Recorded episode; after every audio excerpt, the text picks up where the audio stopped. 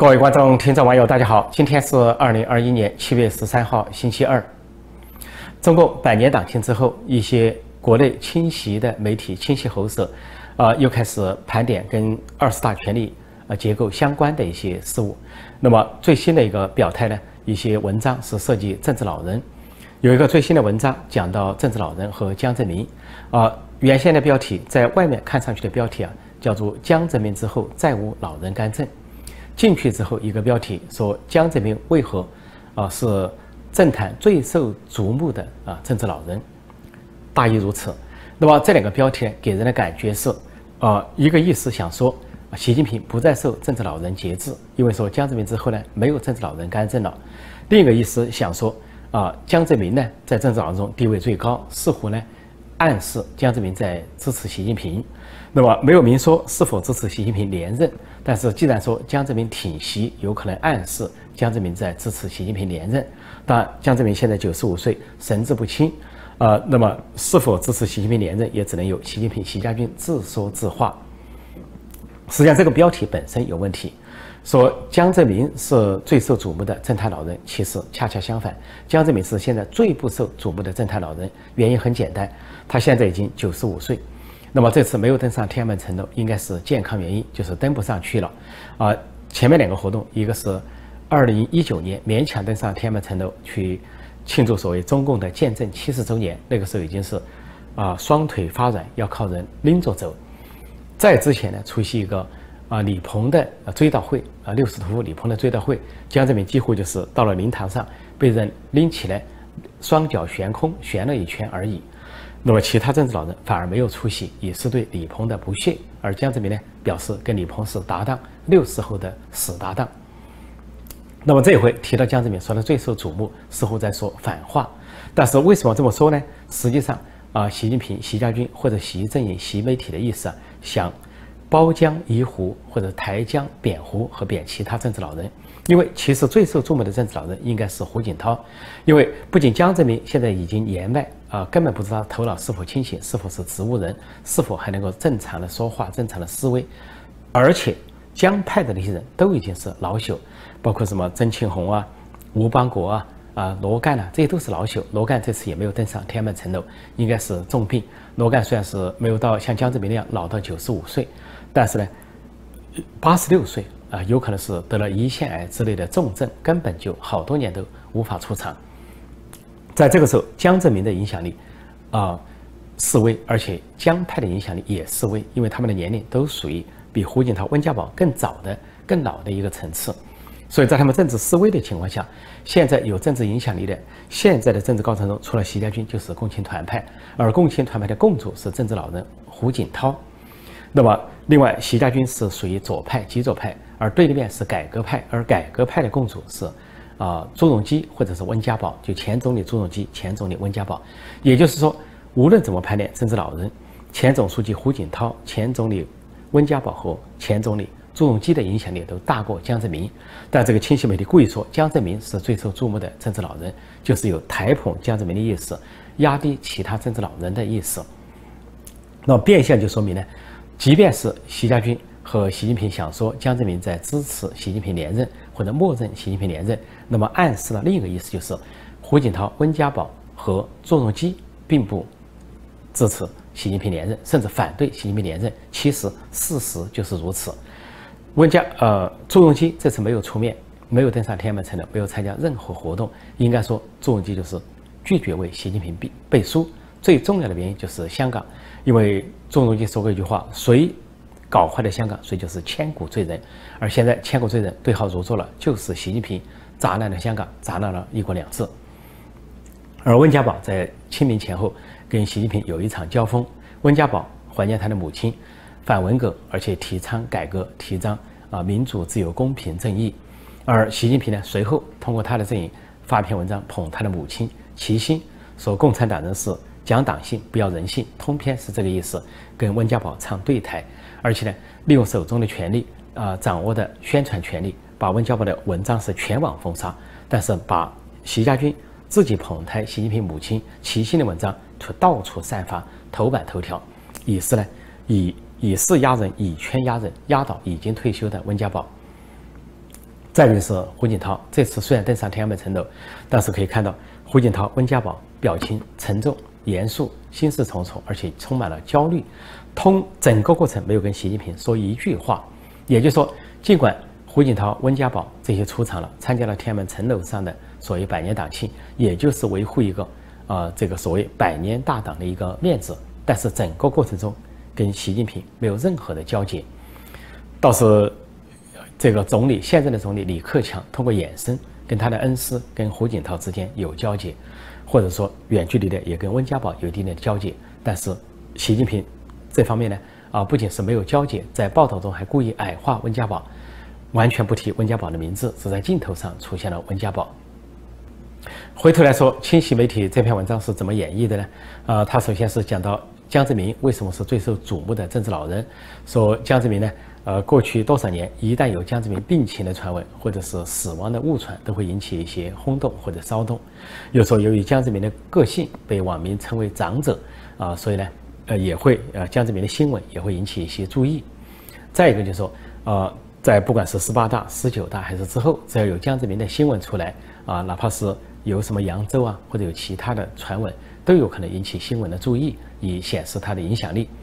并且提到说江泽民呢。当时在八九年之后，是被政治老人邓小平、陈云、李先念所支持，啊，当上了总书记，接替了赵紫阳。之后呢，当了三年之后又连任两届，当了十三年。而胡锦涛接班的时候，江泽民还保留了军委主席两年。那么实际上，江泽民总共掌权十五年。但之后在八一楼就军委大楼还保留了江泽民的办公室，就显示他的影响力啊，一次跨越了整个胡温十年。也就是说，他的影响力跨越了二十五年，一直到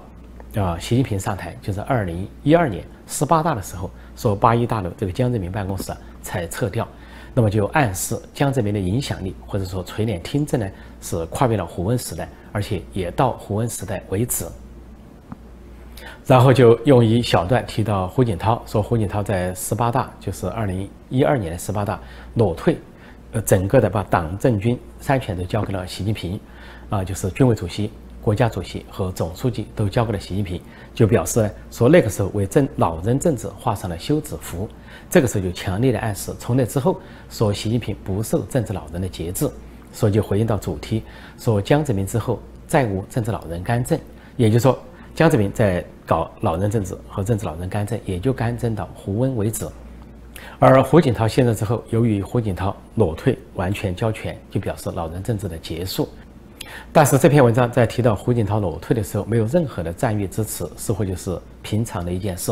但在结尾的一段提到说，十八大之后关于党和国家领导人的排名，啊，以前的排名呢说，如果江泽民即便即便退休了，排名呢都在现任的总书记胡锦涛之后，然后才接到其他政治局常委。但从十八大之后呢，排名呢就先排现任的七大常委，之后才会排到政治老人江泽民、胡锦涛等。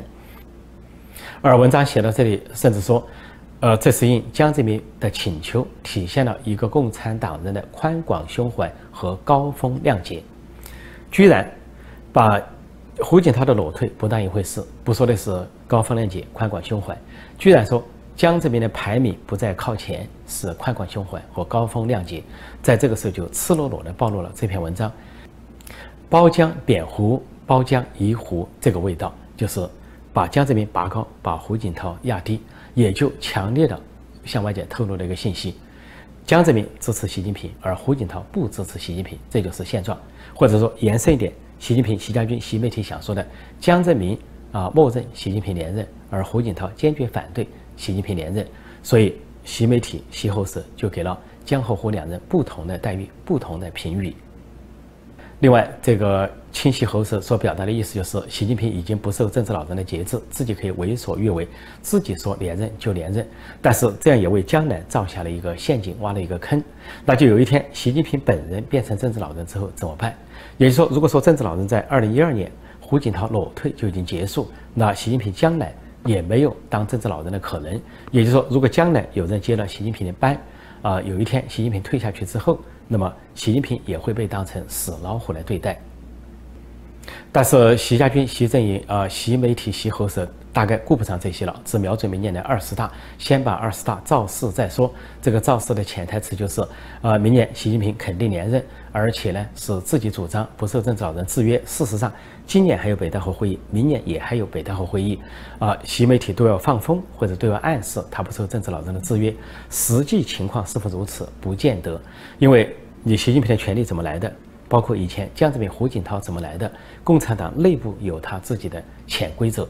如果说你你的权利来自于人民投票，那也倒罢了；或者说来自于九千万党员的党员直选，那也倒罢了。你的权利根本就是来自于政治老人。现在你却说自己不受政治老人节制了，从逻辑上说不过去。不过有意思的是，这篇文章在提到江泽民的时候，说他八九年啊取代赵紫阳啊，然后当了总书记。然后说有左的底色，左的底色就表示他是左派人物、极左人物，就暗示在意识形态上、价值观念上跟习近平吻合，或者说习近平是江泽民的传人，而胡温呢是偏右、偏自由派的人物。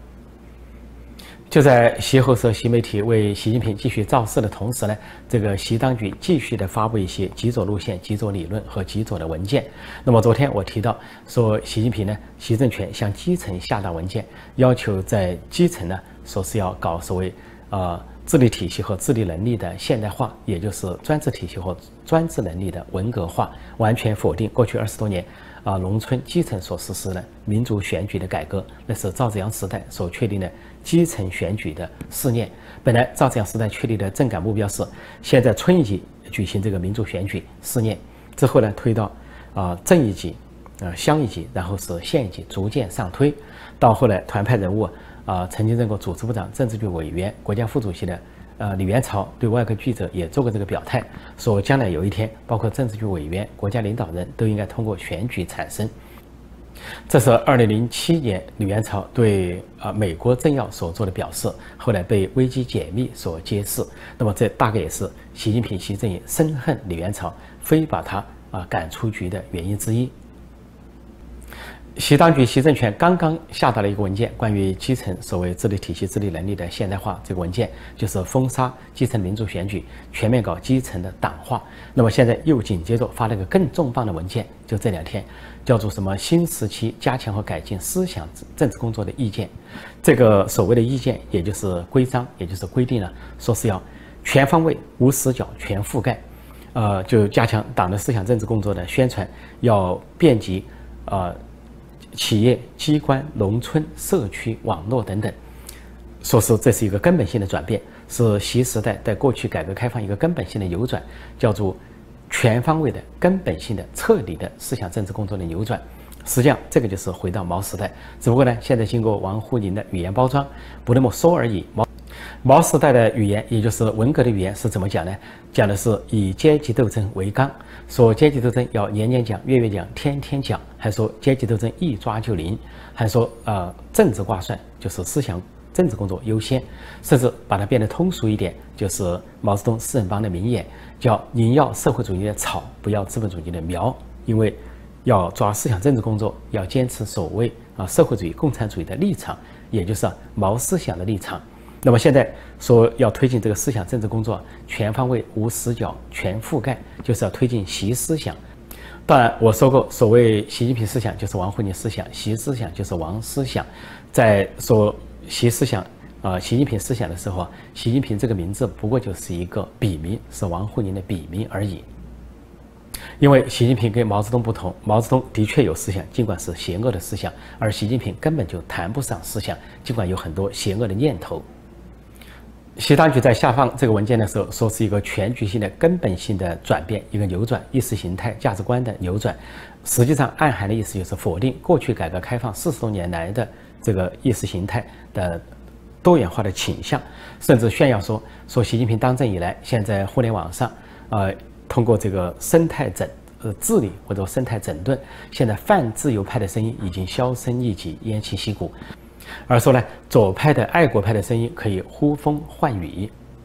当然，这里说的左派就是极左派，就是毛左派，等于承认啊，公开承认习近平、王沪宁、习家军就是左派，就是极左派、毛左派。另外呢，说爱国派就是爱党派，还说他们可以呃呼风唤雨，就说他们现在是扬眉吐气了，在习近平时代大抬头。然后这个习媒体啊，公开的炫耀说，包括自由派、泛自由派啊、改革派、开明派这些声音呢，都完全被堵住。呃，大肆炫耀，当成了习近平执政的一大政绩，但这个政绩要打上引号，倒行逆施，开历史倒车。然后这里再提到所谓啊习习思想要贯穿的时候，全方位无死角全覆盖的时候，什么叫习思想呢？具体解释就包括什么中国梦啊，啊什么爱国主义、社会主义的教育啊，社会主义、共产主义的教育，还有四史，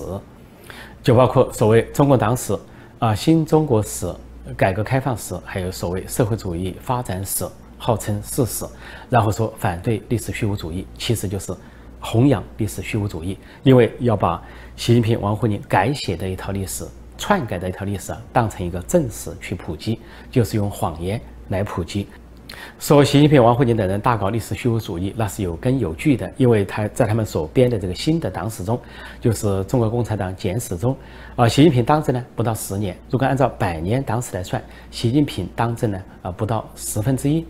如果按照七十年中共执政来算，习近平当政呢也不到七分之一，但是居然在这个新编的中国共产党简史中，习近平的份额占到四分之一，比邓小平、江泽民、胡锦涛加起来还要多，说仅次于毛泽东，甚至跟毛泽东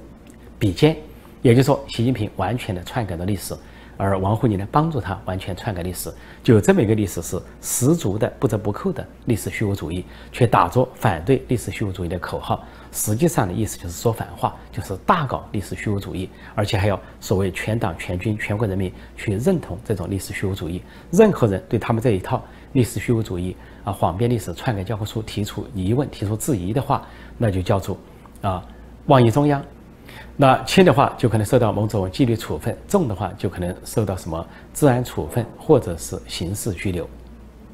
也就是说，习近平、王沪宁等人呢，狂妄到这么一个程度，要这个所谓全党全军全国人民接受这么一个观念，就是习近平是呃这个共产党最高级的人物、顶尖的人物，甚至换一句话，就是说没有习近平就没有共产党。如果推理下去，他们有首歌叫“没有共产党就没有新中国”，那么也可以推理下去，没有习近平就没有新中国。居然可以把历史扭曲到这个程度，颠覆到这个程度。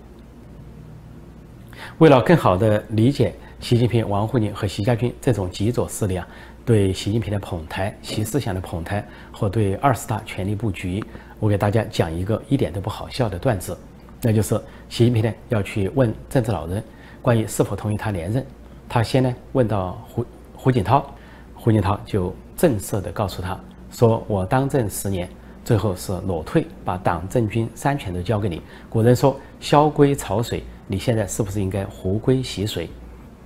习近平觉得胡锦涛的回答跟他不对胃口，就去问江泽民，想问江泽民是否支持他连任。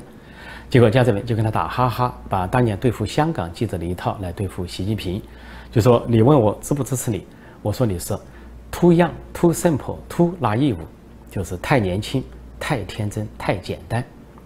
习近平就不解说，说江总书记，你当年也前后执政十五年，我是不是可以至少连任三届，执政十五年吧？